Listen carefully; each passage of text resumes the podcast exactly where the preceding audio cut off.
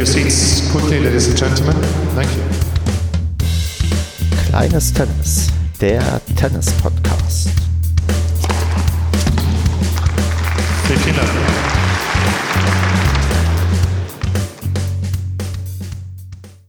Kleines Tennis, Ausgabe Nummer 13. Wir nehmen auf am 26.05.2020 und mit mir dabei ist heute der Tobias. Hallo Tobias. Hallihallo. Ja, wunderbar, dass du heute hier bist. Ähm, heute gibt es eine kleine Wiederholung, denn wir sind in dem Raum, wo ich schon mal aufgenommen habe, und zwar mit der Karina in Episode 3. Da hast du dich heute hier eingefunden. Aber bevor ich jetzt erzähle, woher du dich eingefunden hast, musst du uns doch das ja, sagen, was anfangs immer wichtig ist. Bei welchem Verein spielst du, in welcher Altersklasse und vor allem in welcher LK bist du unterwegs?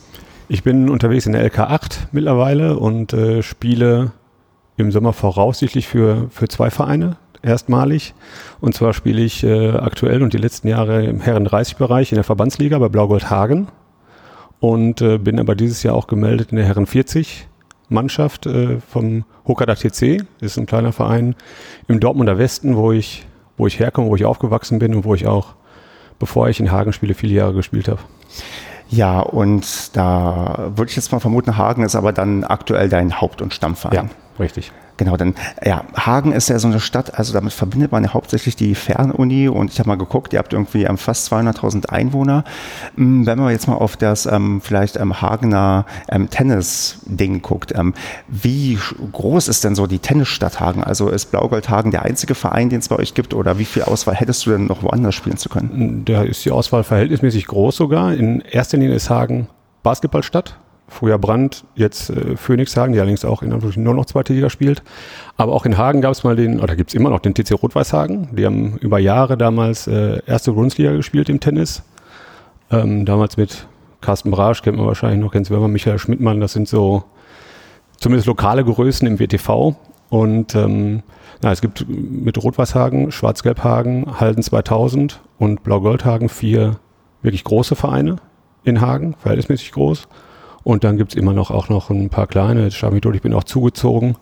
Es gibt noch äh, in, in der Haspe Vorhalle auf jeden Fall, der ist die D-Mark, wenn ich das so richtig auf dem Schirm habe. Also es gibt da schon noch äh, genug, genug Vereine und äh, für die Einwohnerzahl, glaube ich, recht, recht viele und auch gutes Vereinsleben noch. Mm, ist denn das so, dass da auch eine Art, also kriegst du mit, dass da eine Art Miteinander ist unter den Hagener Vereinen oder ist das eher so ähm, Konkurrenz oder gibt es sagen wir mal ein klassisches Hagener Derby auch, wo man, äh, wenn ihr jetzt gegen, keine Ahnung, Rot-Weiß meintest du, wenn ja. ihr gegen die ähm, spielt, dass das da irgendwie vielleicht besonders wichtig ist, dass man da gewinnt oder ist das auch eher so vielleicht so ein, so ein eher Nebenherleben, dass jeder Verein so ein bisschen sein eigenes macht und ähm, man gar nicht auch so viel miteinander zu tun hat? Wenn man, die Leute, Tennisspieler kennen sich über Jahre und äh, von daher ist es natürlich auch eine Rivalität, wenn man gegeneinander spielt, gerade auch immer, wenn man gegen Bekannte spielt.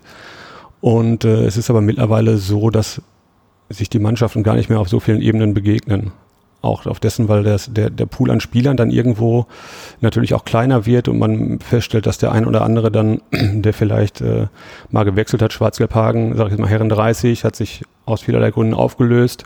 Dann gehen halt zwei, drei Leute, zum Beispiel jetzt in diesem Falle vor ein paar Jahren zu, zu Blaugold-Hagen, weil man sich kennt und weil man, weil es da noch eine Herren 30 gibt, die auf einem entsprechenden Niveau spielt. Sodass es jetzt nicht diese, Derbys gab, die es sicherlich mal gab, zwischen, zwischen Rot-Weiß, Schwarz-Gelb und vor allen Dingen auch Blau-Gold äh, im Herrenbereich in, in Verbandsliga, Westfalenliga-Niveau, ähm, dass es die aktuell, äh, zumindest seit meiner Hagener Zeit, eigentlich so auf diesem, in dieser Art nicht mehr gibt. Leider.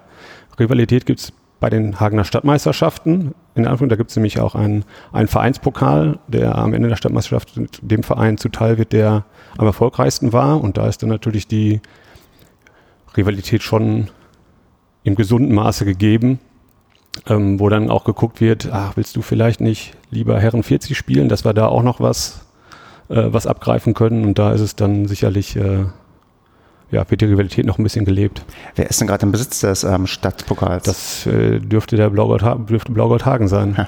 in den letzten Jahren tatsächlich auch, soweit ich das mitbekommen habe, in schöner Regelmäßigkeit. Ah, da ist man also quasi der, der Rekordmeister, der das auch möglichst immer wieder verteidigen möchte ja. oder mitnehmen möchte. In den letzten Jahren auf jeden Fall, ja. Ja, verstehe. Mm, Also dann erzählst du, okay, dann müssen Leute hin und her wechseln, damit man auch vielleicht wieder Mannschaften voll bekommt und so weiter. Ist das also auch eine Sache, die man so ein bisschen merkt, dass ja, Tennis ähm, oft ja irgendwie eher so, ich will nicht sagen auf dem absteigenden, aber so zumindest auf dem stagnierenden Ast irgendwie ist, dass irgendwie nicht viel neu hinzukommt und die Vereine jetzt nicht sich davor retten können, dass zu viele kommen, sondern dass man da wirklich eher, sagen wir mal, am Konsolidieren ist. Aber jetzt einfach mal hoffe ich, dass aber noch kein Verein irgendwie dann auch mal sich abmelden musste oder irgendwie aufgelöst werden musste. Nein, das nicht, aber das ist schon die, ja, die, die, die Situation, ne, dass die Mannschaften eher, eher weniger, gerade dann auch im, ja, im jüngeren Bereich, ne, Herrenbereich wird, spielen die Kinder weniger Tennis, wobei das vielleicht auch im Moment durch viele Projekte, äh, Schulprojekte, wo die mittlerweile die Tennisschulen ja in, in Kindergärten, Schulen schon gehen, um zu versuchen, Leute zu, zu begeistern, vielleicht ein bisschen wieder Aufschwung erfährt. Und dann dieses typische 30er, 40er Ding ist sicherlich auf der Herrenseite nicht so schlimm wie auf der Damenseite, wo aber die Familie kommt dazu und dann wird es halt irgendwo die Prioritäten verschieben sich. Und das merkt man, merkt man schon, finde ich, ja. Mhm. Ähm, wo du sagst, ähm, Schulen und sowas wie Kooperation und Leute irgendwie reinbekommen, ist da euer Verein ähm, recht stark involviert? Also habt ihr da wirklich so Sachen, wo ihr irgendwie ähm, ja, Kinder ähm, überzeugen könnt, den tollsten Sport der Welt auszuüben? Oder sind das eher die anderen Vereine, die da auch probieren, ähm, sich eher zu, also ist vielleicht auch die Not bei euch noch gar nicht so groß? Da, da muss ich sagen, ist es bei uns das, das kleine Problem, dass wir da eine recht hohe Fluktuation in Sachen Vereinstrainer hatten in den letzten Jahren. Ähm, wie gesagt, ich bin jetzt auch erst das, das dritte Jahr, wo ich, wirklich im Sommer für, für Blaugoldhagen spiele. Und ähm, in diesem Sommer sollte eigentlich, oder hat jetzt angefangen, der dritte Trainer auch angefangen. Und das ist natürlich gerade für solche Langzeitprojekte recht, recht schwierig, denn ich denke auch gerade ähm, kleine, jüngere Kinder brauchen natürlich irgendwo ja, ein gewohntes Umfeld und einen gewohnten Trainer. Deshalb ist das in diesem Falle tatsächlich schwierig. Ähm, aber ich bekomme es ähm, drumherum meine, meine Frau und ihre Familie elterlicherseits, sie kommt zum Beispiel von Schwarzgelbhagen, hat da gespielt und äh, ich weiß, meine Tochter spielt da jetzt auch in einer Gruppe, weil es halt einfach jemand, jemanden gibt, äh, die das, wo es ihr gefallen hat und habe da festgestellt, dass das halt wichtig ist, dass es diesen, das muss mit dem Trainer passen und äh, dass ja Konstanz ganz einfach wichtig ist. Hm.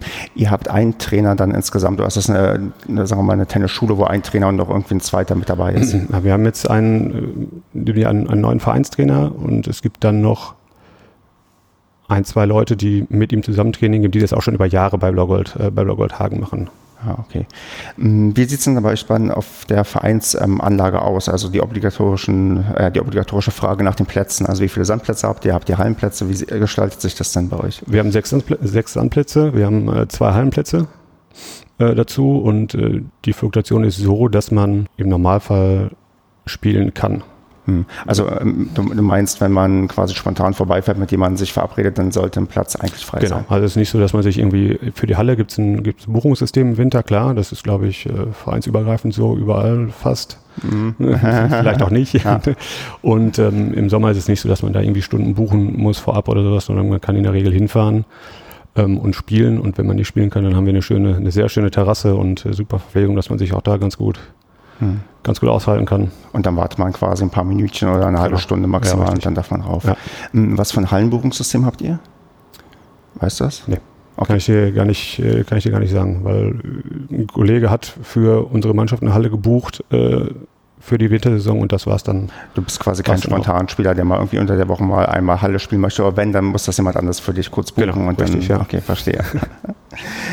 Super. Und dann hast du gesagt, ja, nette Verpflegung. Was habt ihr denn für Verpflegung bei euch? Wir haben äh, italienischen, äh, ein italienisches mhm. Restaurant am Tennisclub. Mhm. Und gibt es eine Empfehlung, was man sich da auf jeden Fall irgendwie gönnen sollte? Oder gibt's, oder Nein. wenn du kein Gourmet bist, dann vielleicht, was dein Lieblingsgericht ist, was du am liebsten irgendwie nach einem harten, anstrengenden Tennistraining oder Match irgendwie zu dir nimmst? Ähm, das letzte, was ich gegessen habe, war, war, war sehr gut. Das waren äh, Penne mit einer Tomatensauce und Garnelen. Ich kann jetzt gar nicht genau sagen, mhm. wie es äh, wie es hieß, aber es war äh, sehr lecker und wenn mal jemand da ist, dann kann man da auch andere Sachen sehr gut essen.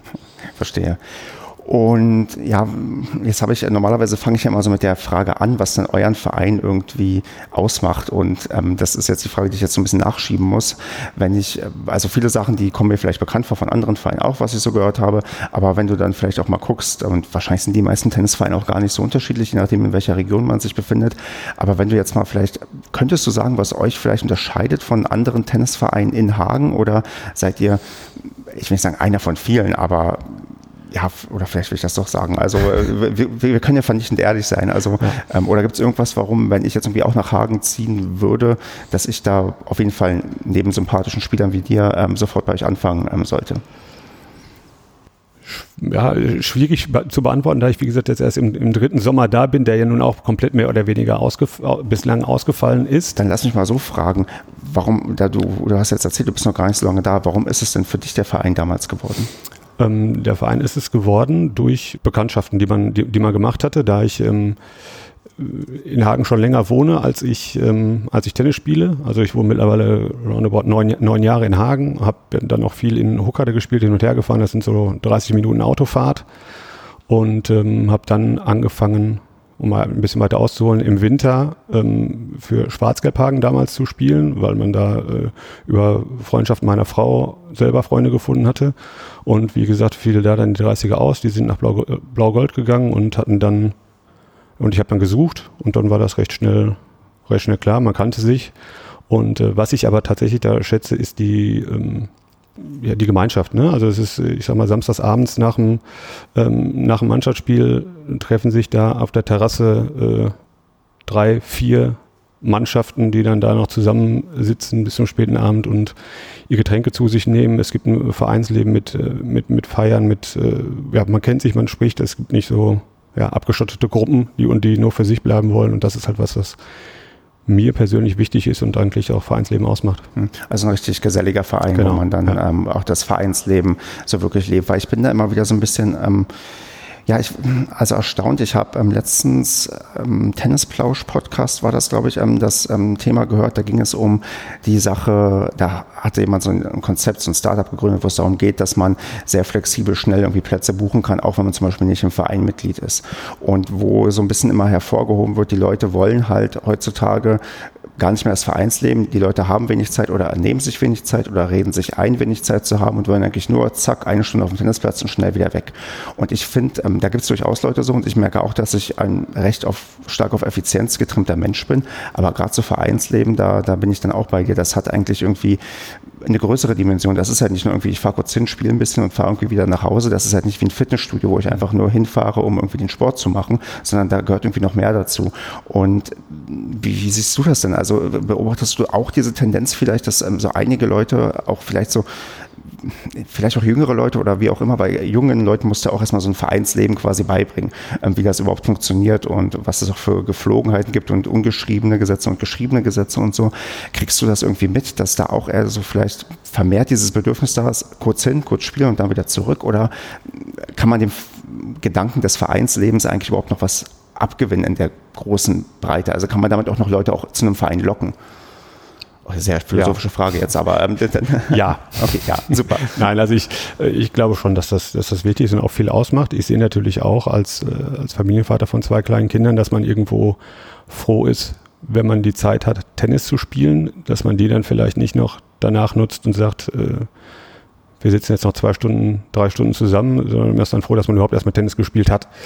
Und ähm, aber das Schöne ist ja, dass es jedem selbst überlassen ist, letzten Endes natürlich. Ne? Und ähm, man findet aber eigentlich immer zwischendurch mal die Zeit, das, das zu leben. Und ich halte das für wichtig, um auch da, wie du gerade gesagt hast, mit den jungen Leuten das beizubringen. Wenn ich da an meine, an meine Jugendzeit denke, da waren wir nämlich so eine abgeschlossene Gruppe, wie ich, wie ich gerade sagte, da, dass viele Leute vielleicht damals auch irgendwo äh, sauer waren. Die Jungs, die Jungen nehmen uns die, die Plätze weg, die trainieren hier so viel und äh, bringen dem Verein aber vielleicht auch nichts damals, ne, weil wir halt zum Training gespielt, nach Hause.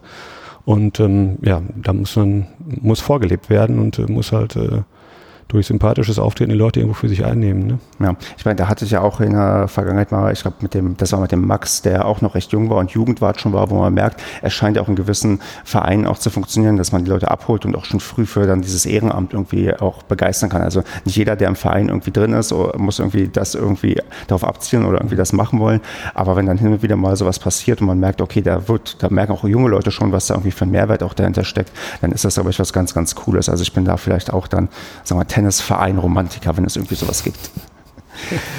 Super, dann, mh, ja genau, vielleicht noch, ähm, also ich habe mir jetzt zwar auf meinem Spickzettel was aufgeschrieben, aber ich frage dich mal trotzdem, weißt du denn ungefähr, wie viele Mitglieder ihr bei euch habt und wie viele Mannschaften ihr in dieser Saison gemeldet habt?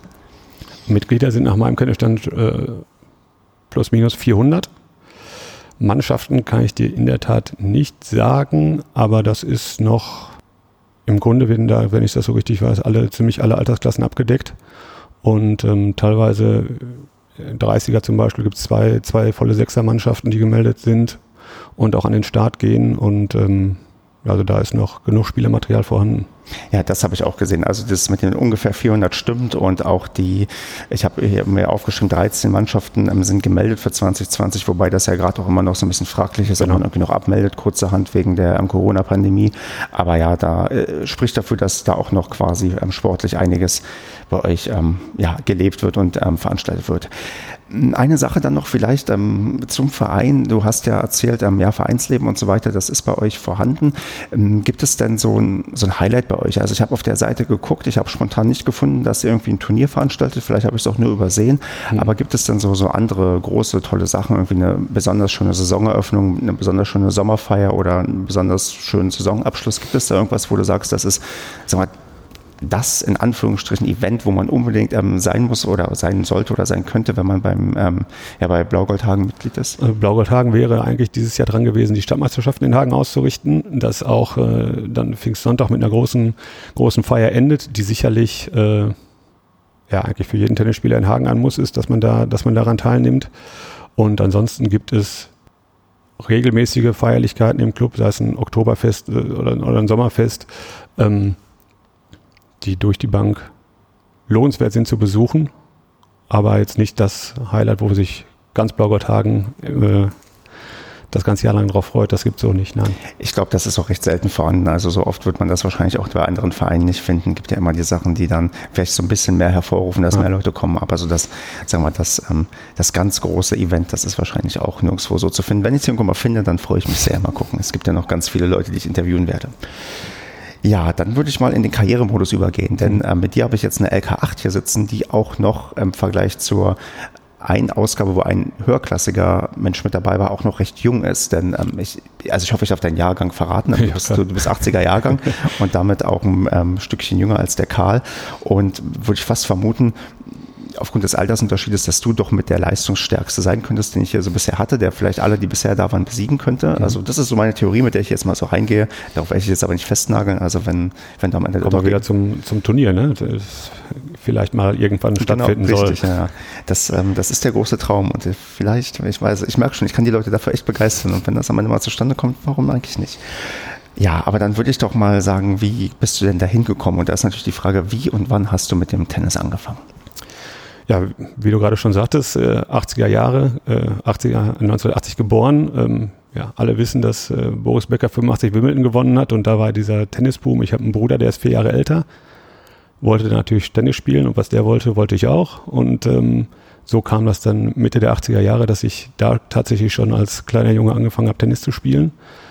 Und ähm, im Hokada TC, wo ich auch jetzt wieder für die Herren 40 gemeldet bin, ähm, bin dann aber recht schnell, ähm, da man mich für nicht so untalentiert hielt, äh, nach Dortmund-Mengede gewechselt. Da war so ein Talentförderzentrum und mehr Kinder in meinem Alter, die dann auch, auch spielten und habe da über Jahre eigentlich immer Tennis gespielt und ähm, habe dann, wie ich glaube fast jeder, eine Pause gemacht. ich habe mit 18, 19 dann irgendwo ein, zwei Vereinswechsel gemacht. Ich damals leistungsorientiert spielen wollte, habe aber ein, zwei Einswechsel gemacht, die mich ein bisschen, ja, die, die, nicht so erfolgsversprechend waren, was mir ein bisschen die Motivation genommen hat. Und ähm, ja, habe dann ein paar Jahre nicht gespielt und bin dann 2005 wieder angefangen beim Mukoda TC und äh, habe da bis vor, bis vor drei Jahren gespielt. Äh, erst Herren, dann Herren 30, immer so im, im Bezirk, äh, Ruhr-Lippe-Liga. Und ähm, habe aber dann, wie schon gesagt, in, in Hagen dann irgendwann gewohnt, jetzt schon seit acht Jahren. Und dann war es mit der, mit der Fahrerei irgendwann ein bisschen, bisschen zu viel, gerade auch mit dem Hinblick äh, Kinder und zudem dann die Möglichkeit doch mal, was wir leider nicht geschafft hatten, Nuck hatte damals in die Verbandsliga aufzusteigen.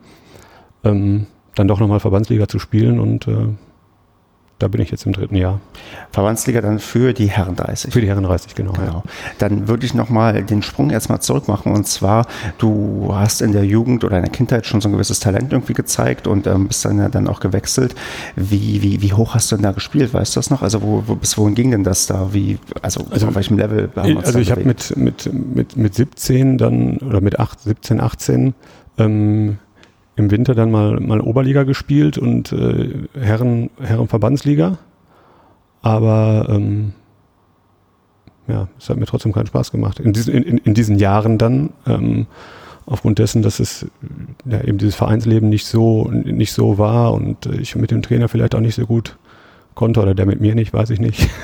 Und ähm, ja, gleichzeitig muss ich dazu sagen, habe ich auch angefangen mit meinen Kumpels damals Basketball zu spielen im Verein und das war dann so mit 17, 18, 19, 20 dann irgendwo doch so die, ja, die Zeit, wo man dann nach vielen Jahren viel Tennis irgendwo sagte, okay, vielleicht doch lieber lieber was anderes. Ähm, viel Tennis heißt wie viel? Also wie viele Stunden oder Tage pro Woche standest du auf dem Platz? Weißt du das noch? Ja, also ich würde tippen, so von, von, von, von 10 bis 17 war es dann wahrscheinlich doch, dass ich mich so irgendwie viermal die Woche bestimmt auf dem Platz stand, ne? mit, äh, mit, mit Training, Turniere dann auch äh, gespielt und Mannschaftsspiele und das, äh, ja, vier, fünf Tage kamen da bestimmt, kamen da bestimmt zusammen. Das war auch toll. Also Menge war eine, war eine super Zeit. Man hat dann natürlich seine Tennisleute als Freunde, aber das, das war super, hat richtig viel Spaß gemacht und aber irgendwann geht das halt dann geht man sich auseinander so ein bisschen und äh, der eine war dann äh, dementsprechend äh, so gut, dass er da schon noch höher gegangen ist. Der andere hat aufgehört, so brach das dann alles mit dieser Zeit auseinander. Aber da bin ich ja, glaube ich, auch nicht der Einzige, der sowas äh, zu berichten weiß, sondern das war, ist ja meistens diese Zeit im Leben, wo sich das alles so ein bisschen aufteilt. Genau, das haben wir ja schon öfters gehört, aber dann mal so ein, so ein Einblick in die, sagen wir mal, in den Fokus damals oder in das Training damals. Ähm, was, was, war denn damals wichtiger? So diese, diese Medienspiele, diese Turniere, wo, wo ist denn da auch der Fokus, wo man dann vielleicht, oder wie ergebnisorientiert ist man da? Also äh, war man als Trainer gerade auf dem Level, wenn man da auch dann ähm, leistungsorientiert unterwegs ist, ist man dann mit dir zufrieden, wenn du einfach nur ähm, gut spielst oder wenn du äh, gute Trainingsfortschritte machst, oder musst du auch irgendwie vorweisen, dass du was ja auch ähm, an Erfolg Folgen irgendwie hinbekommst, dass du dann an zwei Gesetzen eurer Mannschaft auch regelmäßig eure ähm, Punktspiele gewinnst oder auch ein Turnier hin und wieder mal ähm, Erfolge irgendwie vorweisen kannst. Das war eigentlich so, dass da groß Druck aufgebaut wurde, war eigentlich, war eigentlich nicht der Fall. Den hat man sich höchstens, höchstens selber gemacht. Ähm, und es wurde auch nie irgendwie kontrolliert, was ich mache und auch nie gesagt, du musst, äh, spiel das Turnier, spiel das Turnier, spiel das Turnier, sondern das war schon alles, äh, hat man sich selber ausgesucht, wo man, wo man spielen möchte. Es gab damals immer so ein, DIN A5 Buch, glaube ich, das war so der Turnierplan vom, vom WTV, wo wann welche Jugendturniere sind. Und da hat man dann vielleicht mal geguckt, am Anfang vielleicht mit den Eltern, irgendwann vielleicht auch mal selber gucken, wo man spielen wollte, haben die Eltern gesagt, das machen wir nicht, das machen wir nicht, das machen wir nicht, aber das und das machen wir. Und ähm, ja, so war das eigentlich auch letzten Endes war für mich schon damals immer so die, die Mannschaftsspiele das, was wo mein, meine Priorität war, das wollte ich machen. Das hat mir am meisten Spaß gemacht und da wollte ich maximal erfolgreich sein. Und wie maximal erfolgreich warst du? Also was gab es da so für Highlights in deiner, ähm, ja, in die, also auch, nehmen wir ruhig auch die ganze Zeit mit rein, auch wenn du dann schon Herren und sowas gespielt hast in den, äh, in dem, in den jungen Jahren. Also gab es da irgendwas, wo du sagst, okay, das sind so die, so weiß ich, die ein, zwei größten Erfolge, wo du sagst, da bist du irgendwie besonders stolz drauf oder da steht heute noch die, der Pokal auf der, auf dem Kamin Sims. Pokale sind mittlerweile, habe ich jetzt äh, letztens noch festgestellt, äh, tatsächlich noch bei den Eltern im Keller, im Karton. Ähm, ich selber habe, habe glaube ich, keinen mehr und ähm, es gibt tatsächlich nicht so dieses, dieses eine Ergebnis, wo ich sage, das war die Sternstunde. Also ich muss sagen, dass ich von, den, von dieser Jugendsache auch wirklich wenig noch genau zuordnen kann. Man kann sich so dunkel an irgendwo was erinnern oder wenn ich vielleicht auch jetzt mal irgendwo auf eine Anlage komme, wo ich denke, Mensch, hier war ich schon mal. Aber äh, es gibt jetzt nicht so diese, ähm, diese Sternstunde. Ähm, klar, dass ich, dass man irgendwo dann in, im Bezirk bei Bezirksmeisterschaften vielleicht mal das, das, das Finale erreicht hat, zu, zu den Westfalenmeisterschaften äh, fuhr und sich da dann auch ganz gut geschlagen hat. Das waren schon Sachen, wo ich dachte, okay, das war okay, das war nicht selbstverständlich. Aber es gab jetzt nicht so diesen, Turniersieg oder sowas, weil dafür war es halt, ich meine, alles das immer noch Leute, auch im WTV, die dann doch noch eine Ecke besser waren, als, äh, als ich es war. Ne? Hm. Hast du da irgendwie ähm, beobachten können im Nachhinein, was aus denen teilweise geworden ist? Oder trifft man die heute nochmal wieder, die du irgendwie damals, äh, mit denen du dich irgendwie hin und wieder vielleicht auch dann ähm, ja, bekämpft hast und irgendwie Duelle hattest? Einen, einen ehemaligen Mannschaftskollegen äh, treffe ich ab und zu nochmal. Ähm, zufällig äh, wieder, aber ansonsten nicht. Aber man kann ja durch die wunderschöne äh, Internetplattform MyBigPoint äh, tatsächlich äh, tatsächlich mal nachgucken oder man wird auch mal zwischendurch auf irgendjemanden jemanden aufmerksam. Ähm, und habe da tatsächlich halt Leute gefunden, wo ich sage, ach guck mal, den gibt's, spielt immer, spielt immer noch Tennis, spielt so Tennis wie du, so ungefähr. Oder man sieht jetzt auch in den, in den Mannschaftsmeldungen dann auch irgendwo mal wieder, ach guck mal, gegen den habe ich früher schon gespielt. Und man sieht natürlich auch, oder natürlich, ich habe aber auch schon Leute gesehen, wo ich sage, oh, der ist aber immer noch ganz schön gut. der, der, dann irgendwo in der Regionalliga noch mit, auch mittlerweile ja annähernd 40, äh, mit LK1 irgendwo auftaucht, wo ich mir denke, ja, das ist schon stark. Ja, ich habe da auch so ähm, einen auf dem Zettel gehabt, wo ich mal nachgucken musste. Ich weiß gar nicht, ob ich die Geschichte schon erzählt habe. Habe ich ja jemals vom Neuropiner Kinder- und Jugendturnier erzählt? Ich habe es zumindest nicht. Dann, dann, dann erzähle ich die Anekdote vielleicht mal kurz. Ähm, die fällt mir jetzt gerade ein, weil die, eigentlich mache ich diesen Podcast nur, um das irgendwann mal erzählen zu können. Denn das war so damals quasi mein größter Erfolg, den ich jemals in meinem Leben hatte. Und ähm, das war halt das letzte Mal, wo ich mit 18 noch ein Jugendturnier spielen konnte und habe da mich, also es war glaube ich ja ab genau Achtelfinale und Viertelfinale habe ich überstanden und bin ins Halbfinale gekommen. Und das Achtelfinale und das ähm, Viertelfinale waren wirklich die langweiligsten Spiele aller Zeiten, weil ich die Bälle nur hoch zurückgespielt hatte. Also das, was ich heute auch noch sehr gut kann und womit ich die Leute auch zur Weißglut teilweise bringen kann, wenn die damit nicht ordentlich umgehen können, wirklich furchtbar anzusehen, ewig gedauert, aber am Ende gewonnen. Am Ende auch wirklich völlig fertig gewesen. Dann kam das Halbfinale und ähm, der Halbfinalgegner, der hatte also der, der war deutlich besser und also da war klar, okay, da kriegst du, hast du keine Chance. Er hat aber auch, wie ich fand, einen, na, sagen wir mal, recht, ähm, ich will nicht sagen, überhebliches Auftreten auf dem Platz, aber der, der wusste schon, dass er irgendwie besser war und der wusste auch, okay, das, das dauert nicht lange, das ist eine halbe Stunde und dann ist das vorbei. Ich habe mich damals sehr gefreut, dass ich nur 1-6-0-6 verloren habe und du hast doch gesehen, der hat sich geärgert darüber, dass, das, dass ich ein Spiel gemacht habe. Also das, das war niemand, der wollte dir irgendwie was gönnen. Aber da habe ich auch mal geguckt, ob der noch spielt und was aus dem geworden ist und der ist auch noch wohl höllisch gut. Also er muss irgendwie inzwischen auch noch eine LK7 in den Herrenbereich haben, also wo ich merke, okay, der hat sich anscheinend, der hat nicht lange, wenn dann aufgehört und ist immer noch, wenn wir heute gegeneinander antreten würden, wird es wahrscheinlich genauso ausgehen, aber ja, vielleicht sollte ich da mal irgendwie ein, ich weiß, das, das, das Blöde ist, ich weiß halt nicht, also bei mir ist dieses Spiel sehr präsent, ja, und dieses Turnier, weil es mhm. so, so mein, mein größter Erfolg in Anführungsstrichen war. Ähm, ich weiß gar nicht, wie unbedeutend das für den irgendwie wahrscheinlich ist, so also unser eins diesen vielen Spielen, die man irgendwie vergessen hat, weil die irgendwann passiert sind, aber wahrscheinlich, ja. Vielleicht äh, muss ich den mal bei MyBigPoint ähm, anschreiben und mal fragen, hier, können wir nicht mal nochmal gucken, ja, wie das. Ja, okay, super. Dann, ähm, du hast erzählt, ähm, genau, du hast pausiert, bist dann wieder eingestiegen und ja, spielst heute einmal Herren 30 Verbandsliga in Hagen und Herren 40 Bezirksliga beim Hokada TC, wenn ich das richtig recherchiert habe. Richtig, ja. Mm. Wie kommst du denn dazu, dass du dich dieser Doppelbelastung aussetzen äh, möchtest? Ja. Und äh, vielleicht auch, ist das überhaupt legal? Also darf man das hier? Das darf man mittlerweile, ja. Erstmalig. Ähm, jetzt bin, darf ich auch, äh, darf ich erstmalig auch Herren 40 spielen. Und ähm, wie gesagt, der Kontakt nach Hokade ist, ist halt nie, nie abgebrochen, äh, weil ich da einfach viel zu viele liebe, nette Menschen auch äh, gibt, denen, denen man gerne, gerne Zeit verbringt. Und ähm, es taucht auch den Sportwart und auch Mannschaftskollegen Herren 40 treffe ich regelmäßig beim Fußball im Stadion in der Halbzeit, weil er in der Nähe von mir sitzt. Und wir plaudern halt immer über Tennis und er hat mich halt gefragt, ob ich irgendwo anders mich während 40 melde. Und ich habe gesagt, nein, du kannst mich gerne, kannst mich gerne melden. Und wenn das dann passt, spiele ich auch gerne. Jetzt müsste man dazu sagen, ähm, beide spielen samstags mittags um 13 Uhr. So dass ich gesagt habe, ich, du kannst mich melden, ich kann aber, werde aber nur spielen, wenn wir in Hagen nicht zeitgleich ein Spiel, ein Spiel haben. Dann kam Corona, hat alles durch die, durcheinander gewirbelt. Und ähm, jetzt ist es so, dass aus unserer Herren 30 Siebener Gruppe, glaube ich, nur noch eine Vierergruppe geworden ist. Ähm, die Herren 40 Bezirksliga Gruppe beim Hokkaido TC scheint, stand jetzt immer noch eine Siebener Gruppe zu sein, sodass es wahrscheinlich so sein wird, dass ich wirklich terminlich auch mal da spielen kann. Aber es ist jetzt nicht in dem klassischen Sinne eine Doppelbelastung, dass ich, dass ich Samstag, Sonntag spiele, sondern äh, es geht nur entweder oder. Mhm. Und ähm, jetzt mal so ganz ähm, ja, ketzerisch gefragt, also ist Herren 40 Bezirksliga nicht ähm, viel zu einfach für dich, also wenn du, wo du da drin bist? Oder wirst du da auch, ähm, weil ich habe das Gefühl, wenn ich so lese, Herren 30 Verbandsliga, das klingt deutlich anspruchsvoller als Herren 40 ähm, Bezirksliga. Also wie, wie, wie einfach wurde es denn da für dich, da quasi ein nach dem anderen irgendwie ähm, souverän abzufertigen? Die Frage könnte ich dem Oktober beantworten, auch wenn ich, wenn ich jetzt, wenn ich nicht davon ausgehe, dass das, äh, dass das, dass dem so ist. Ne? Also ich glaube, dass da wirklich Leute sind, die auch richtig gut Tennis spielen äh, können.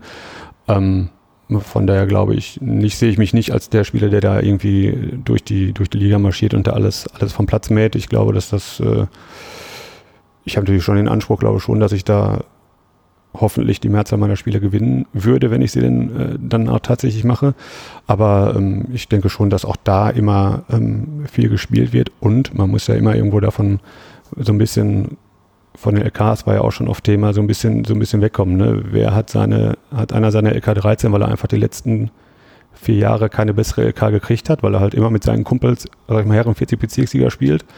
Oder hatte die LK 13, weil er 25 Turniere spielt und von sechs LK 13 dann zwei geschlagen hat. Ne? Das ist ja immer so diese, diese Unterschied und da hat man ja schon oft selber böses, böses Erwachen erlebt, wenn man da äh, mal geguckt hat, wer so von der gegnerischen Mannschaft dafür LKs kommt und dann stellt man sich da hin und denkt, oh, verdammt. Hast du da eine, ähm, auch eine Anekdote, die du so, so erzählen kannst, wo du mal so richtig ähm, dich auch ähm, also im Vorhinein verschätzt hast? Ich weiß nicht, bist du jemand, der sich erstmal vorher anguckt, auf wen er treffen könnte? Ja, leider Gottes schon, ja. Okay. Und, und versuche das immer dann irgendwo, das machst du aber nicht nochmal und irgendwie gucke guck ich dann doch, gucke ich dann doch wieder. Ähm, ich habe jetzt so direkt kein Beispiel parat, aber wir haben zum Beispiel in der äh, in der eigenen Mannschaft, in der, in der Hagener Mannschaft jemanden, der also unten ähm, den, den Christian, der halt auch einige Jahre nicht, nicht gespielt hat und dann irgendwann angefangen hat, sich da aber auch nicht drum gebührt hat, irgendwie sich einstufen zu lassen und dann von unten halt wirklich ähm, kommt und da alles äh, relativ gut dementsprechend gewinnt und halt auch viel besser ist, als er mittlerweile hat er, glaube ich, LK 13 oder sowas und äh, gegen den gewinne ich aktuell sicherlich nicht.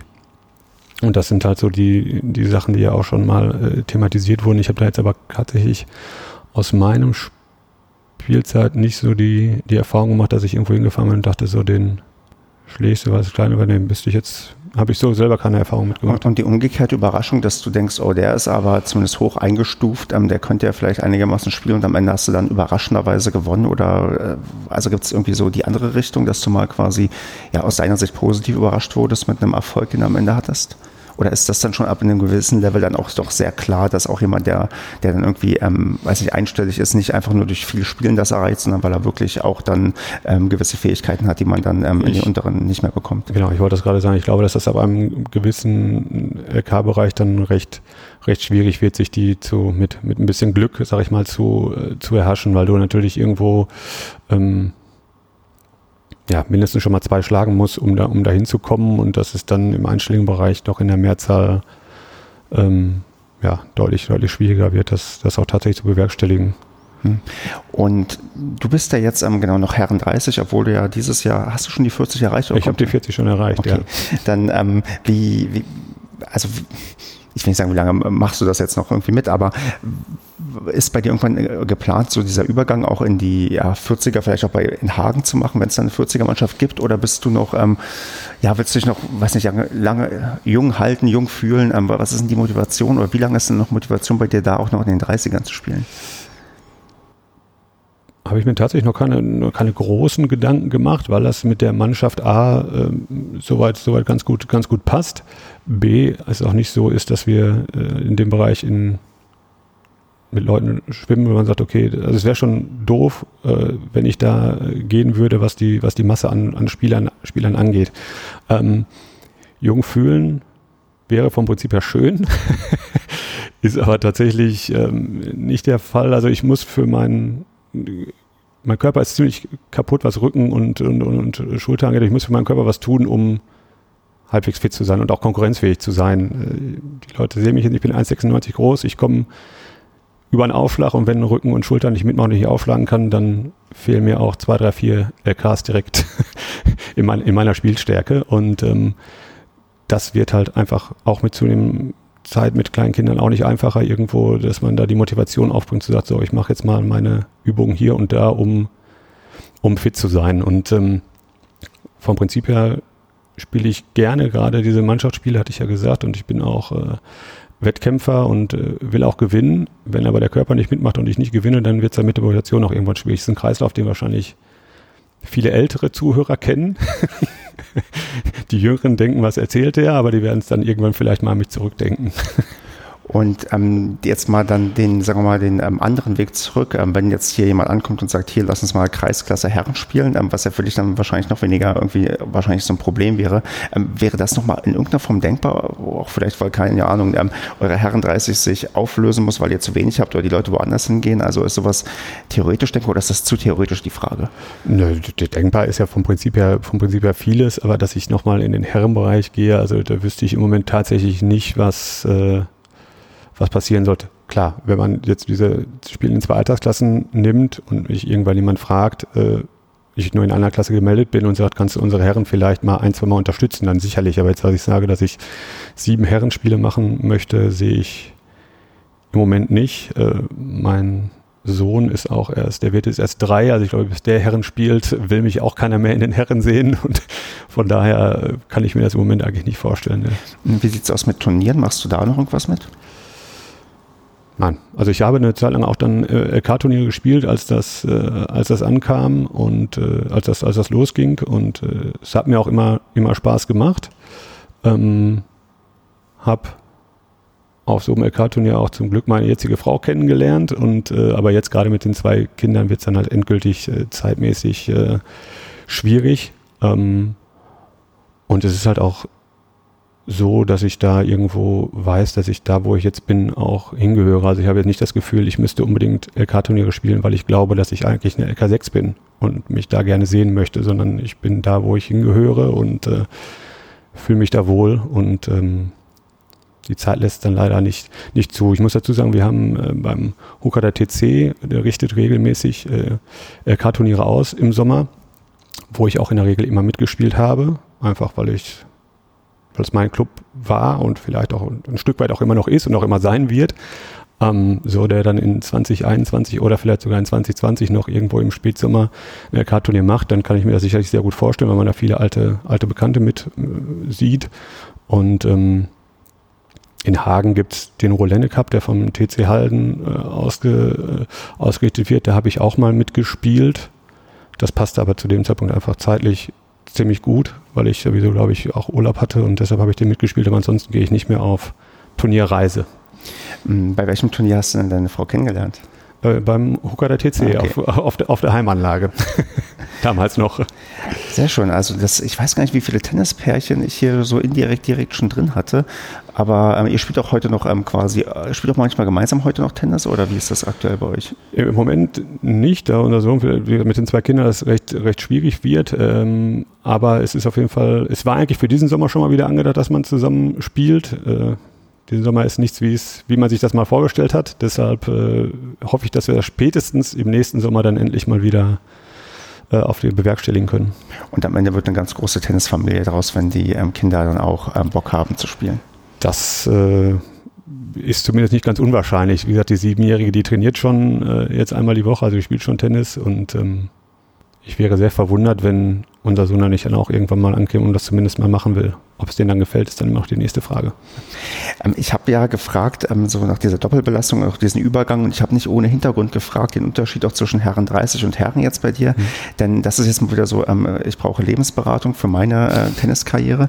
Denn ich habe mich jetzt entschieden, dass ich mich dieses Jahr nach diesem ganzen Podcast auch mal für ein LK-Turnier anmelde und habe gefunden, es gibt hier in der Gegend tatsächlich ganz coole Turniere, wo nur LK23 dann in gewissen Feldern zugelassen ist, mhm. was ich ganz nett finde, einfach für den Einstieg. Klar, es kann immer gefährlich sein, wissen wir auch, da man weiß nie, wie gut die Leute dann wirklich sind, weil es irgendwelche Wiedereinsteiger sind, die wirklich ähm, komplett ja inzwischen wieder gelernt haben, was sie mal vor ein paar Jahren konnten und mich dann irgendwie vernichten. Aber ich dachte, okay, ich teste mal LK23 Turniere aus, habe mich jetzt bei einem angemeldet, aber hatte so die Überlegung, hm, es gibt die Herrenkonkurrenz und die Herren 30 Konkurrenz. Es gibt zwei Möglichkeiten, sich irgendwie anzumelden. Ich könnte mich bei beiden anmelden und habe überlegt, was mache ich eigentlich mit meinen 33 Jahren? Darf ich nochmal versuchen, ähm, bei den Herren mitzuspielen oder sollte ich gleich sagen, nee, mach lieber Herren 30? Was, also was würdest du mit deiner ähm, Erfahrung oder mit deiner Einschätzung sagen? Oder sag einfach, ähm, oder ist das gar kein so großer Unterschied und ich soll machen, wie ich mich fühle? Ich würde sagen Herren 30. Okay. Ähm, wir hatten in Huckade nie ein LK-Turnier für, für Herren offene Klasse. Ähm, ich bin aber, wie gesagt, äh, zwei Sommer mal wirklich in NRW oder im Ruhrgebiet äh, LK-mäßig, LK-Turniermäßig unterwegs gewesen. Und es ist halt zwischenmenschlich schon viel, viel entspannter ab Herren 30 als, äh, als im Herrenbereich. Meine Erfahrung.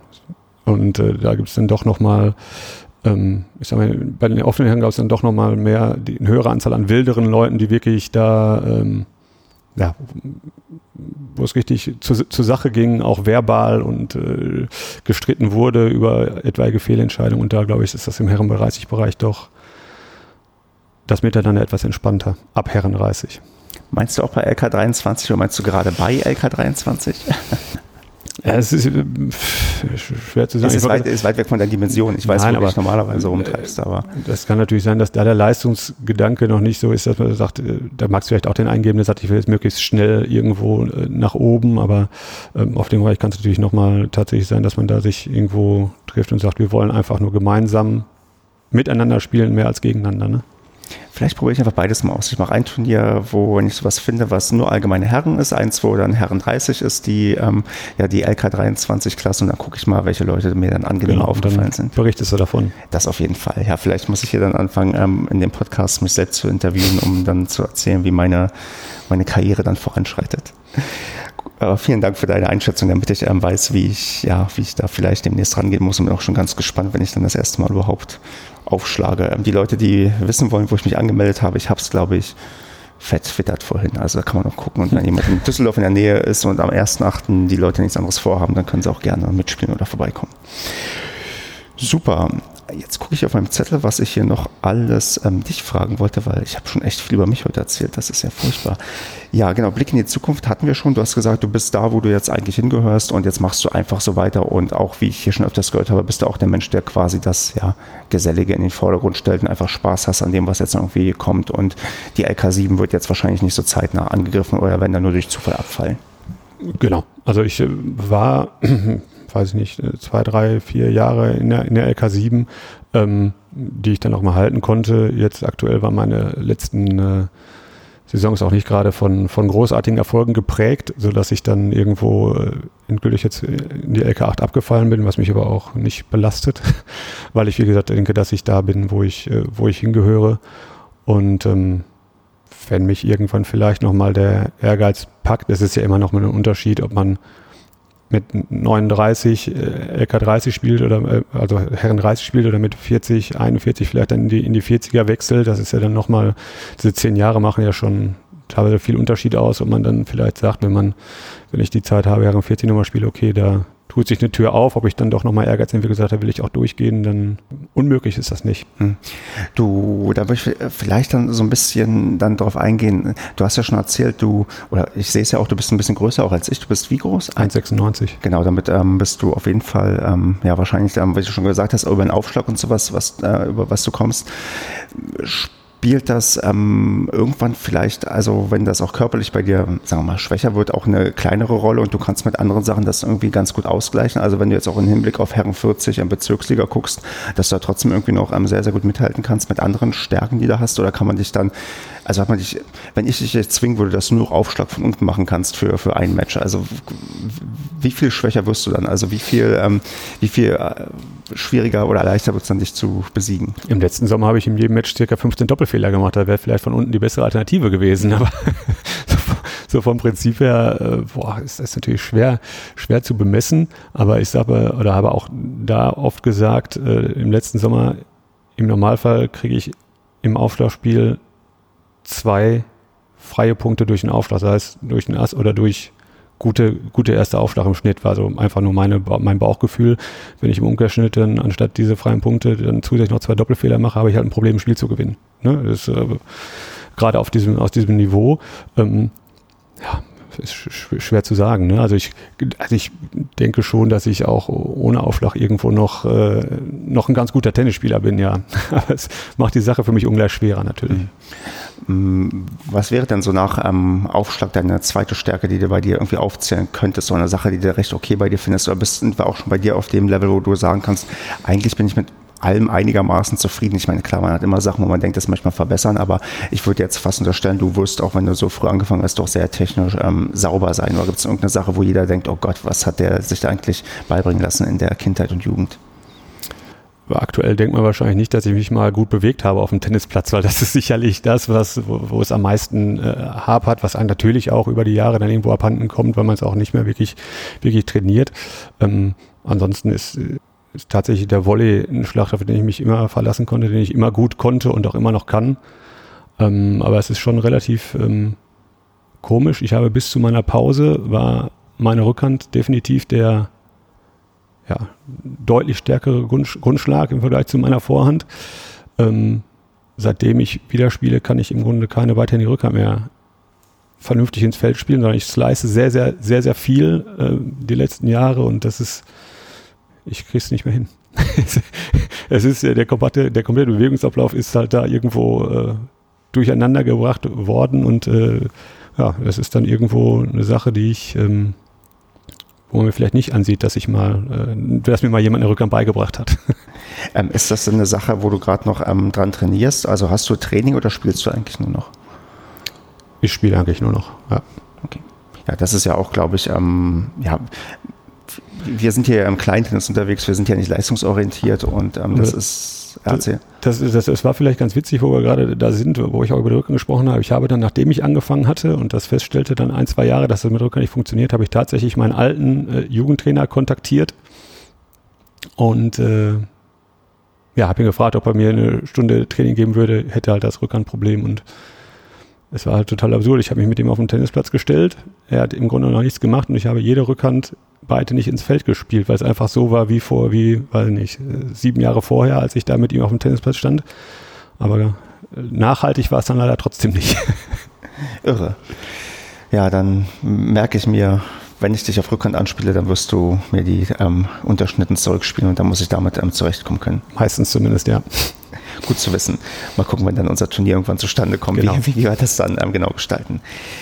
Ja, dann ja zu deiner Karriere. Hast du noch irgendwas, was du loswerden möchtest? Irgendeine ganz schlimme Niederlage, ähm, absurdes Ereignis, was du mal erlebt hast? Also vielleicht auch, wenn du, du hast ja wahrscheinlich recht viel gespielt. Gibt es irgendwie so Vereine, wo man sich ähm, ich sage jetzt nicht, wo man sich besonders unwohl fühlt, weil ich möchte keine anderen Vereine irgendwie bashen. Wo, doch, ich würde schon gerne, aber das ist, glaube ich, kein guter Stil.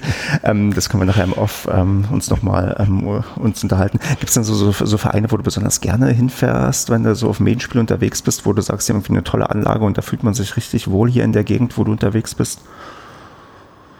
Oder ist eigentlich nur der Blaugoldhagen oder der TCOK oder das, ähm, wo man sich richtig wohlfühlen kann? Genau, das sind natürlich die, die beiden Anlagen, wo man sich wirklich am wohlsten fühlen kann im WTV, gar keine Frage.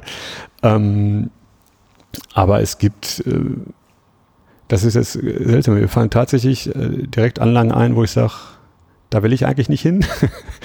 Äh, aber jetzt so. Dann, dann, warte mal, ohne Namen zu nennen, was ist denn an denen ähm, in der Regel auszusetzen? Was ist denn das? Ähm, das Me meistens ist es mit, mit sportlichen Niederlagen verbunden oder ähm, vielleicht auch äh, zwischenmenschlichen äh, für mich unsympathischen Mannschaften oder, Gegen, oder Gegenspielern. Also es, ähm, eigentlich ist es ja mittlerweile so, dass man auf, man ist ja auf jeder Tennisanlage erstmal, erstmal willkommen und äh, im Grunde sind da auch äh, zum großen Großteil wirklich sehr nette freundliche, offene Menschen. Das ist ja nun mal so eigentlich bei uns. Ne? Aber irgendwo, ja, geht das halt recht schnell. Aber dass ich jetzt sage, da fühle ich mich unglaublich wohl, wo ich es äh, immer schön fand und wo wir auch oft waren, wo ich aber auch nicht immer gewonnen habe, ist beim TC Rot-Weiß Böhnen, das weiß ich. Äh, da mussten wir mit Huckade gefühlt jedes Jahr hin. ich weiß gar nicht, ob die überhaupt schon mal in Huckade waren zum, zu einem Spiel. Und äh, das war aber auch, ist aber auch einfach eine nette Truppe und eine nette Anlage und da war ich sehr häufig und das war das war auf jeden Fall immer ganz schön, ja. Da sprichst du mal eine Sache an, auf die ich hier noch gar nicht so gekommen bin. Wir haben ja das Ding, dass wir nur quasi ein Spiel haben pro ähm, Saison gegen die eine Mannschaft und es gibt kein Rückspiel, wo es dann irgendwie auf die andere Anlage geht. Mhm. Ähm, ist das okay für dich? Also würdest du gerne, hättest du, also abgesehen von der Mehrbelastung, die man dann wirklich hätte, weil man irgendwie mehr spielen müsste, ähm, würdest du irgendwie das cool finden, wenn man auch irgendwie garantiert hätte, irgendwann mal zumindest innerhalb von, sagen wir mal, zwei Jahren zumindest, dass das Heim- und Gastrecht mal tauscht? Weil ich weiß gar nicht, wie Ja. der Verband das ähm, ermittelt. Also, weiß ich, weiß ich auch nicht. Habe ich mich aber dahingehend schon mal gefragt, weil wir zum Beispiel immer nach, äh, nach Böden müssten. Andererseits fällt mir jetzt erst an, der, der TC Ückendorf aus Gelsenkirchen, der war, da war ich noch nie.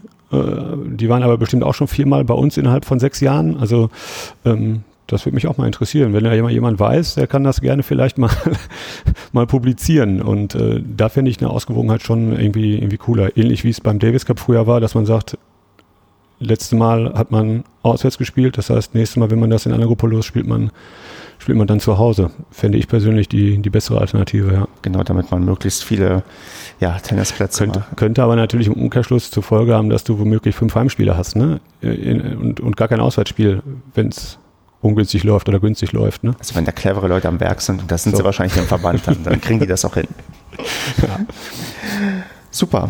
Dann würde ich mal so ein bisschen dann übergehen zu unserem Spezialthema, was wir Ja. uns ausgesucht haben. Denn wir haben mal gedacht, wir reden über das sogenannte Fast-Four-Format. Denn das wurde ja auch kürzlich bei dieser Turnierserie in Hörgrenzhausen angewandt. Da habe ich das auch mal, ist auch zum ersten Mal live gesehen. Ich habe das bisher nur davon mal gelesen, davon gehört, aber noch nie sowas äh, mir live angeschaut. Hast du dir das schon mal angeschaut in irgendeiner Form? Ich habe es tatsächlich da und bei den ähm, Next Gen Finals wird ja, wurde es ja auch gespielt, da habe ich es auch geguckt und ähm, ja, Also wir gehen gleich auf die Details ein, also aber du hast es bisher nur gesehen, aber noch nicht gespielt. nein, noch nicht gespielt. Ne? Genau, dann, dann das geht mir genauso. Das heißt, wir können ja nur aus unseren, ähm, wie wir es gesehen haben und wie wir das so von den Grundregeln irgendwie empfinden. Und ich habe halt, ähm, damit wir jetzt hier ein bisschen strukturiert durchgehen können, das gemacht, was jeder macht. Er geht auf Wikipedia und da stehen die sechs wesentlichen Änderungen. Und ich würde die einfach jetzt mal durchgehen und dann können wir mal drüber reden, ähm, warum das toll ist, warum das nicht so toll ist, ob wir einer Regel vielleicht doch was abgewinnen können, das kann ja irgendwie auch sein. Und einfach mal so gucken, okay, was gefällt uns davon und was gefällt uns davon vielleicht nicht so. Genau, als erste Regel wird aufgezählt, dass es drei Gewinnsätze gibt bis vier und ähm, bei drei, drei gibt es einen Tiebreak. Also ganz klar irgendwie die Verkürzung der Sätze. Und mm, also wie, wie viel zu kurz ist dir das? Also ist das eine Sache, wo man vielleicht noch, also man versteht natürlich den Hintergrund, man möchte die Sache planbarer, attraktiver machen und wahrscheinlich auch ein bisschen mehr vom, vielleicht auch vom, Glück abhängig, dass ein bisschen mehr Zufallsfaktor irgendwie mit reinkommt. Ist das eine Sache, die du dir wünschst beim Tennis, also oder die, mit der du irgendwie leben könntest, auch gerade kürzere Sätze? Wie, wie ist deine Meinung dazu? Also kämpfst du damit klar? Ich kenne damit sicherlich irgendwie klar, allerdings bin ich äh, schon ein ziemlicher Tennis-Traditionalist und äh, kann mich mit dem Gedanken eigentlich nur schwer anfreunden. Wie gesagt, den Grundgedanken verstehe ich auch, aber ich denke, ähm, es ist dann irgendwo eine Sache, die mich, mich nicht anspricht. Ich glaube, dass der, dass der Glücksfaktor, du äh, hast einen schlechten Start. Es gibt ja grundsätzlich Leute, die vielleicht ein bisschen brauchen, bis sie auf Betriebstemperatur kommen. Und dann hast du stets möglicherweise verlierst dein erstes Aufschlagspiel und hast sofort nach einer Viertelstunde 0-3 und dann ist der erste Satz im Grunde schon, schon weg. Das ist, halte ich für, für, für schwierig. Äh, Klar, man hat drei Gewinnsätze Zeit, also sprich, man kann so, einen- so einen Satzverlust natürlich auch noch, noch hinten raus äh, drehen. Aber das ist, ich tat mir oder tue mir immer noch mit dem, mit dem Matchschreibeck an sich schon schwer, was ja auch in den grundsätzlichen Gedanken ging, gerade für das die Sache zu, zu verändern.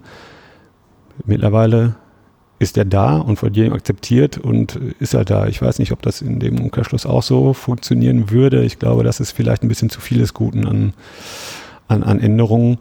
Und ähm, Ich meine, Ja. allein die Vorstellung, bei, bei 4-2 oder sowas wäre halt irgendwie Schluss und 4-2 klingt halt irgendwie so nach, ja, also wenn ich gerade mitten im Satz bei 4-2 bin, da ist irgendwie noch alles drin, da geht das gerade Genau. irgendwie erst richtig los, der Satz. genau, Und das, ist, bei, bei 2-4 sagst du dir so, jetzt nochmal Gas und holst dir und bei 4-2 sagst du dir so, jetzt dranbleiben, nicht, dass er nochmal drankommt und dann ist irgendwie, genau, mittendrin und auf einmal ist N0 fängst wieder bei 0 an. Ja, das ist so, Schwer so, vorstellbar. genau, das ist irgendwie so ein höllisch ähm, gefährliches Ergebnis, wenn man das irgendwie jetzt so hat. Und da wäre halt der Satz schon vorbei, wo es dann auch vielleicht dann wirklich Ja. spannend wird. Also das ist eine Sache, ja, die ist irgendwie. Interessant finde ich da, man müsste da vielleicht mal mit einem, mit einem Tischtennisspieler auch drüber sprechen. Der war ja früher mal, äh, also mit 21 die Sätze, mittlerweile gibt es die ja auch nur noch bis 11, wenn ich das so richtig, äh, richtig weiß. Ähm, vielleicht jemand, der das da auch schon voll miterlebt hat, wie sich das verändert. Da wird es ja damals wahrscheinlich auch Kontroversen gegeben haben, könnte ich mir vorstellen. Auf jeden Fall bräuchten wir an ganz vielen Ecken und Enden neue Anzeigetafeln, weil die meisten gehen ja nur bis drei, also Gesetze.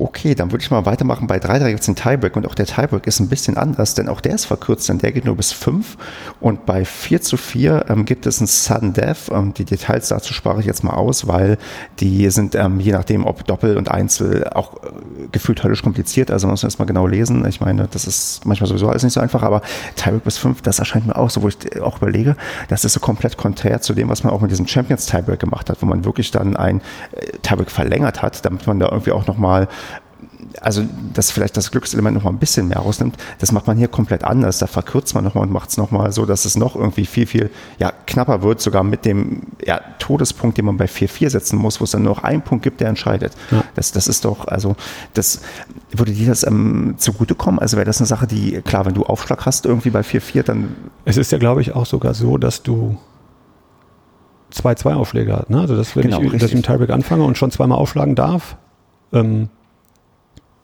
Nee, also jetzt, klar, als Aufschläger schön und gut, aber dann hast du und liegst sofort 0-2 hinten und bist halt bei 4-4 auch in dem Nachteil, dass der andere halt einfach das Ding ausservieren kann, ne? der, mit dem, der mit dem Aufschlag anfängt, ne? wegen du ja sonst zumindest mal irgendwo den mindestens einen Punkt dem Gegner abnehmen musst, um auch so einen Tiebreak zu gewinnen.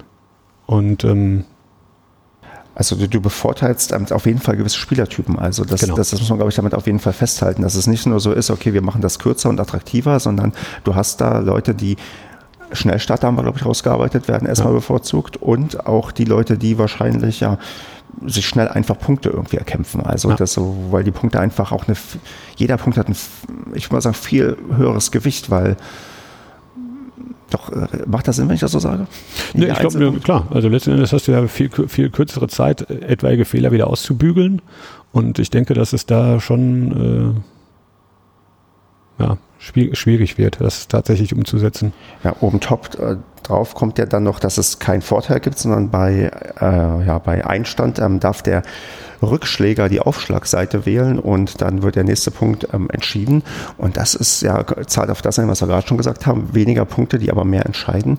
Und also man, man erkennt schon die Logik dahinter, aber das ist auch wieder so eine Sache. Ich meine, was willst du denn? Also wenn du jetzt, ähm, genau, du bist jetzt Rückschläger, willst du dich, also Würdest du dir dann auf die Vor- und Rückhand ähm, servieren lassen oder kannst du das sogar vom Gegner abhängig machen? Also wärst du von deiner strategischen Überlegung so weit, dass du auch dann da ich, sagst, okay. Ich würde einen Linkshänder sicherlich auf meine, äh, von, der von der Einstandseite aus aufschlagen lassen. Und ähm, ich glaube, bei dem anderen, bei, bei dem Rechtshänder würde ich es tatsächlich irgendwo abhängig machen, womit ich bis dato weniger Probleme vielleicht gefühlt hatte, womit ich mich besser fühle. Ich glaube nicht, dass man pauschal sagen kann, also ich zumindest kann nicht pauschal sagen, ich retourniere von der und der Seite besser als, als von der anderen, außer halt gegen Linkshänder.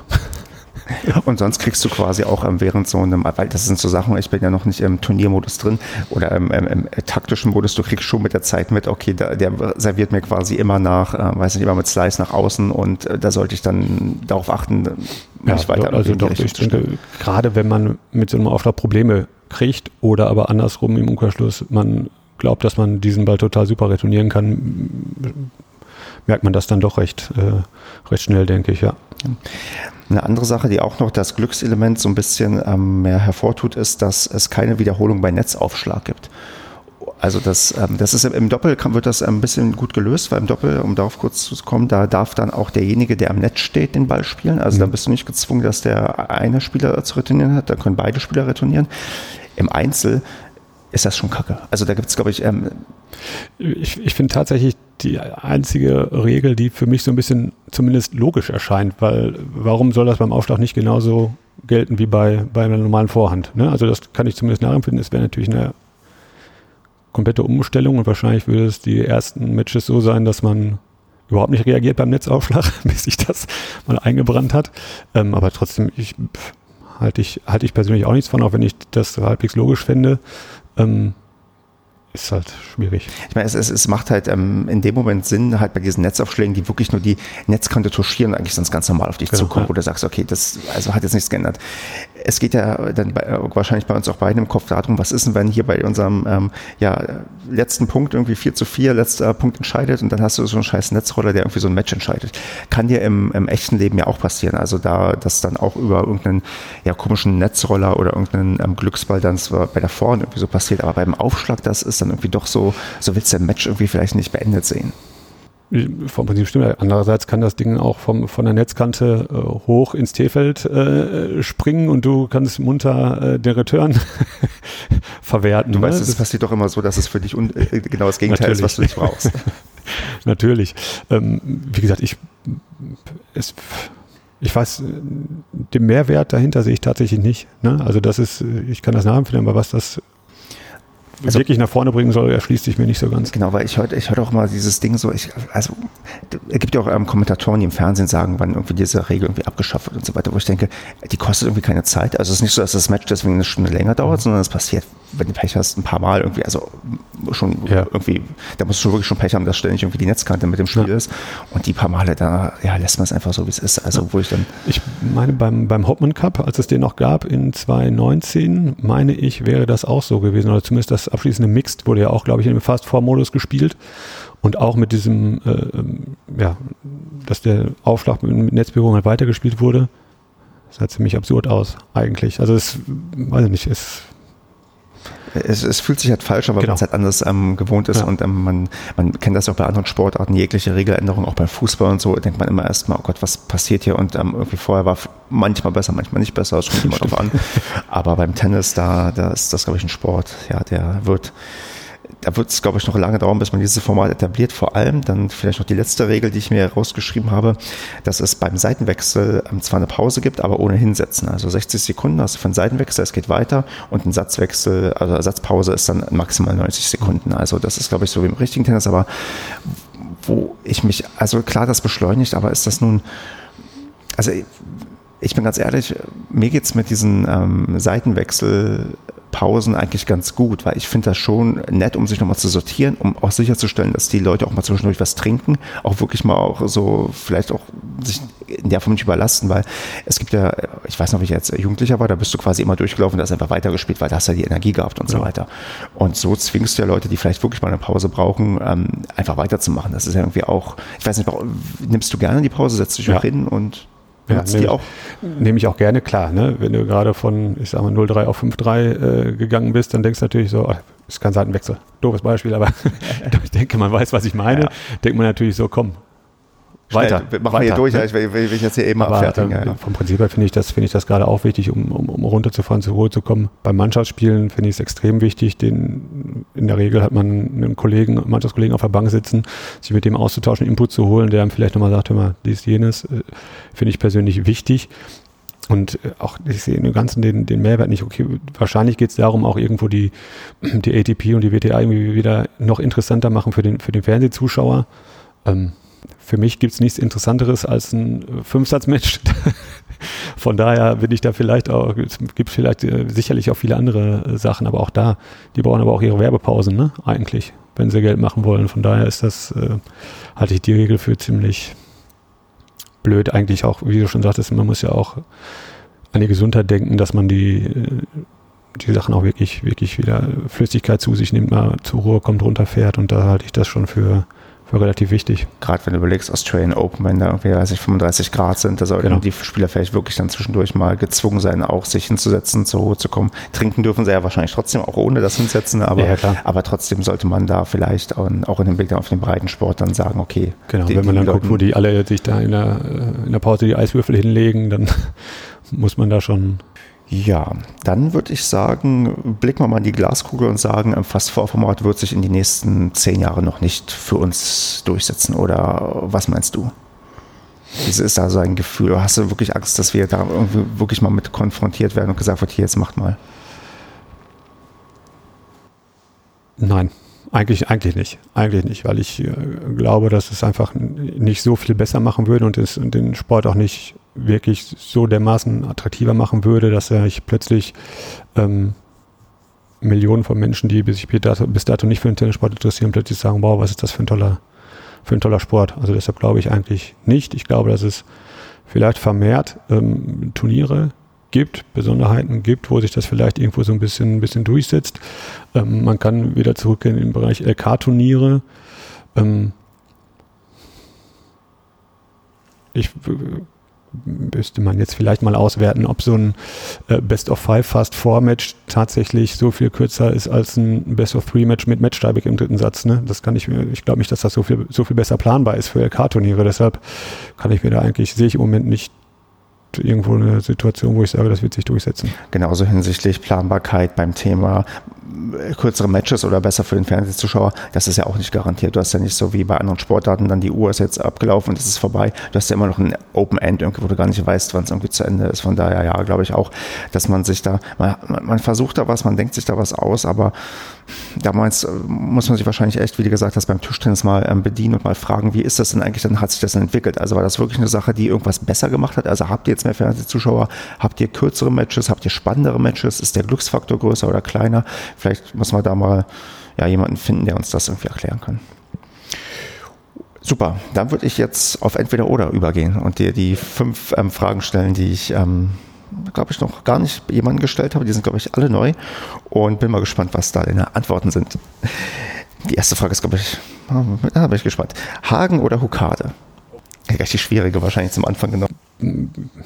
Beides. Also wenn ich, ja, beides. Also es ist, ich bin den Schritt ja bewusst gegangen von Hukade nach Hagen, ist rein Tennissportmäßig, sowohl Tennissport als auch, als auch privat. Ähm, werde aber Hukade nie immer immer erhalten bleiben irgendwo als, äh, als Mitglied und auch irgendwie vielleicht in Doppelfunktion als, als, als Teilzeitspieler. Also von daher äh, kann ich mich da tatsächlich nicht entscheiden. Kein Problem, das ist hier vollkommen legitim. Das ist hier kein, ja, kein, keine Pflicht zu antworten. Nächste Frage: Stärken ausbauen oder Schwächen minimieren? In der Theorie Schwächen minimieren. In der Praxis ja offensichtlich, da du ja an der Rückhand nicht arbeitest, dann eher das andere. Frage Nummer drei. Spiel diktieren oder dem gegenüber den Vortritt lassen? Grundsätzlich lieber diktieren. Ist das auf deinem Niveau das äh, Gängige oder gibt es da auch so Leute, wo du merkst, die wollen lieber, dass der andere vorgibt? Ja, ja. Also es ist komplett, komplett unterschiedlich. Ne? Also es gibt auch auf dem Niveau die Leute, die sich am Zaun eingraben und drei Stunden links, rechts laufen und dann gibt es halt diejenigen, die, auf den schnellen Punkt aus sind. Also alles immer noch in alles vorhanden. Das ist auch wahrscheinlich eine Sache, die hast du normalerweise ähm, vererbt bekommen. Das ist, glaube ich, keine Sache, die man sich irgendwie angewöhnen kann, würde ich vermuten. Also ich glaube, weil ich bin ja auch, habe ich ja oft genug erwähnt, Sicherheitsspieler, ich glaube nicht, dass ich mir das abgewöhnen kann. Nee, wahrscheinlich nicht. Also letztendlich ist es ja, findet sich ja jeder da, positioniert sich dahin, weil er sich da am wohlsten fühlt und ich denke, dass das dann irgendwo auch der richtige Weg ist. Ja. Ähm, nächste Frage. In die Halle oder bei leichtem Regen auf Sand spielen? Halle. Sobald es ähm, anfängt zu tröpfeln dann. Ja, ja, schon gerne. Also es, es, kommt jetzt meinem Spiel natürlich zudem auch noch irgendwo gelegen, aber ähm, ich sage immer salopp zu den äh, Fußballkollegen, ich sage deshalb spiele ich ja Tennis, damit ich im Regen nicht draußen spielen muss. Das ist auch völlig richtig so. Und letzte Frage, Ersatzschläger gleich Erstschläger oder nicht? Ja. Das Gleich. muss so sein. Okay. Das, das, da, da hatte ich echt Angst, diese Frage vorzulesen, weil Ersatzschläger und Erstschläger so kurz Zeit miteinander zu sagen, da kann man sich schnell, sehr schnell versprechen, ja. aber das habe ich hinbekommen. Super, ähm, Tobias, ich wäre soweit durch. Hast du noch Sachen, die du dem großen, kleinen Tennispublikum äh, mitteilen möchtest? Nein, ich denke, das hat ja jeder schon gesagt. Äh, wir sind ja auch hier, weil wir den Tennissport lieben und äh, ja, so, wer vielleicht damit liebäugelt, äh, ob er mal damit anfangen soll, sollte anfangen, egal wie alt, groß, schwer, schön er auch ist. Es, ist, es lohnt sich. Genau, das ist, glaube ich, eine Sache, die, die könnte vielleicht noch so ein Ding sein, das so nebenbei abfällt, wo Leute vielleicht wirklich dann mal merken, von den ganz verschiedenen Sachen, die hier erzählt werden, dass es sich eigentlich immer lohnt, irgendwie mit dem Tennis anzufangen. Ja. Und auch wieder anzufangen oder wie auch immer. Auf jeden Fall war ja auch in den letzten äh, Ausgaben schon mal Thema, weil man einfach bis ins hohe Alter, toi, toi, toi, natürlich immer äh, dem Tennissport nachgehen kann. Und das ist Wunderbar. Sehr schön. Gut, dann Tobias, ähm, bedanke ich mich ähm, recht herzlich bei dir und da würde ich Vielen Dank. sagen, hoffe ich, dass ich mal irgendwann in Hagen vorbeikommen kann und dann Gerne. spielen wir auch mal ein paar Bälle. Sehr gerne. Mach's gut. Bis dann. Das war kleines Tennis.